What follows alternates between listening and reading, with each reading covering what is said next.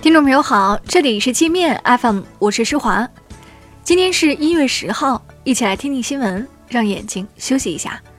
首先，我们来关注国内方面的消息。据中国环境监测总站预报，未来三天京津冀及周边地区可能出现中至重度雾霾，其中河北中南部可能出现严重雾霾。周日开始，京津冀地区污染情况逐渐缓解。但山东西部、河南大部雾霾会加剧。禁止出口的中国造岛神器“天鲲号”海上挖沙船诞生。天鲲号的最大挖沙效率高达每小时七千五百立方，填埋一座水立方只需要六天半，其生产能力比之前在南海上挖沙造岛的“天津号”提高了百分之六十六。解放军中将何雷在国新办吹风会上表示，一旦大陆被迫对台湾采取武力统一手段，引发战端的极少数台独分子将被当作战犯严惩。解放军不会惧怕任何外部势力的干涉，随时做好统一台湾的各项准备。大连中院将于下周一公开开庭审理加拿大人罗伯特·劳埃德·谢伦伯格走私毒品案。此前曾有媒体透露，该案涉案冰毒高达上百公斤。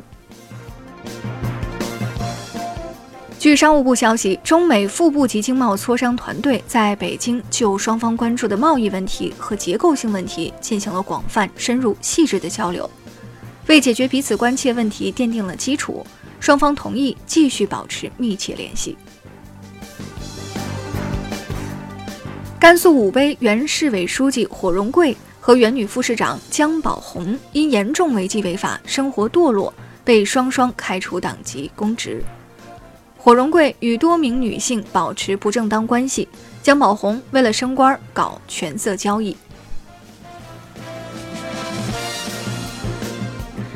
天津权健足球俱乐部已更名为天津天海足球俱乐部。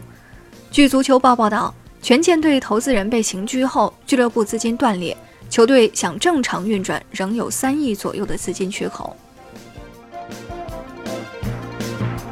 计划选购低价机票出行的朋友注意了，部分航空公司在销售大折扣机票时取消了行李免费托运服务。多名购买天津航空四折机票的旅客托运行李花了八九百，托运费是机票到手价的好几倍。今年春节期间，返乡春运现象突出。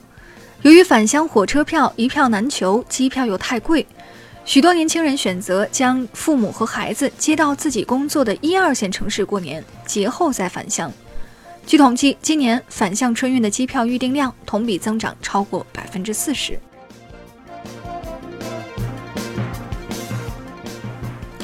上海作家花一百九十五万租的一套万科商铺到处漏水，万科至今未妥善解决，并且威胁当事人，如果解除租赁合同，要赔偿万科四百九十九万。作家痛斥万科只想自己活，不顾他人死。美国专利信息公司的一份五十强榜单显示，华为以一千六百八十项获批专利排名第十六位。京东方排名第十七位。报告称，去年美国收到的专利申请，仅中国公司提交的数量出现了增长。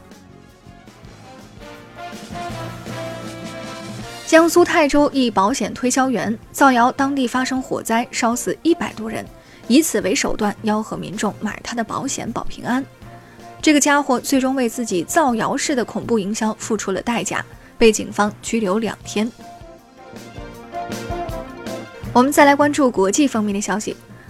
川普和民主党人在美墨边境墙的资金问题上吵得不可开交。墨西哥坐山观虎斗，该国总统明确拒绝为修墙买单，说修建围墙是川普的事，墨西哥不会掺和。特朗普竞选团队通俄再出新证据。美国法庭曝光的一份文件显示，特朗普的前竞选经理马纳福特。曾向一名与俄罗斯情报机构有关联的商业伙伴透露当年总统大选的民调数据。以色列前内阁部长戈嫩·塞格夫承认自己是伊朗间谍，面临十一年监禁。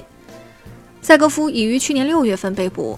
以色列情报机构指控他在过去的六年中向伊朗提供了以色列能源和安全方面的大量情报。